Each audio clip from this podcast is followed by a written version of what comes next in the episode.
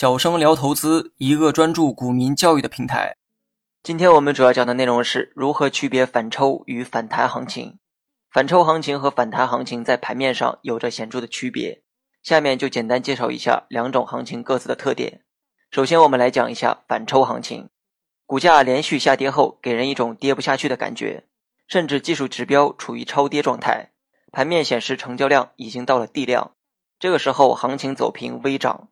但此时的上涨并非目的，而是手段，它让人错以为是反弹了。倘若在这样的反抽行情中跟风买入，势必会上当。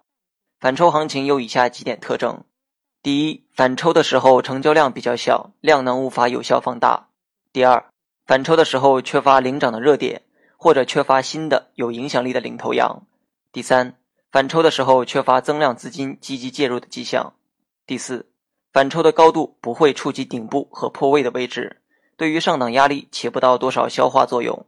反抽时的重要原则就是卖，因为反抽是对阶段性顶部和破位走势的一种确认。破位后反抽力量有限，往往不具备短线参与的价值，所以大家要中线看空后市，坚决不追高。一旦获利，需要立即了结；即便没有获利，也要以逢高减仓为主。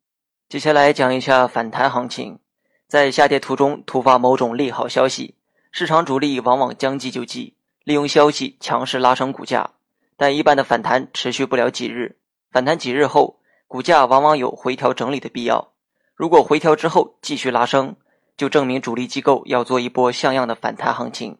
尤其是当某些热点板块的个股出现连续涨停的情况时，那么大盘要启动一波反弹行情，基本上就是板上钉钉的事情。遇到反弹行情，无论其反弹速度有多快多强，都要密切的观察其反弹高度有没有超越前期的高点。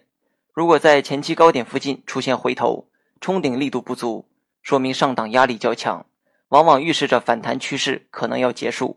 而对于快速反弹的行情，投资者往往要克制参与的念头。正所谓反弹不是底，是底不反弹。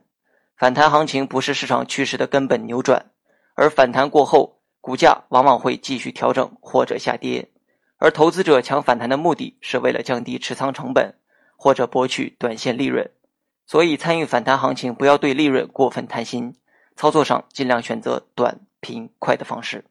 好了，本期节目就到这里，详细内容你也可以在节目下方查看文字稿件。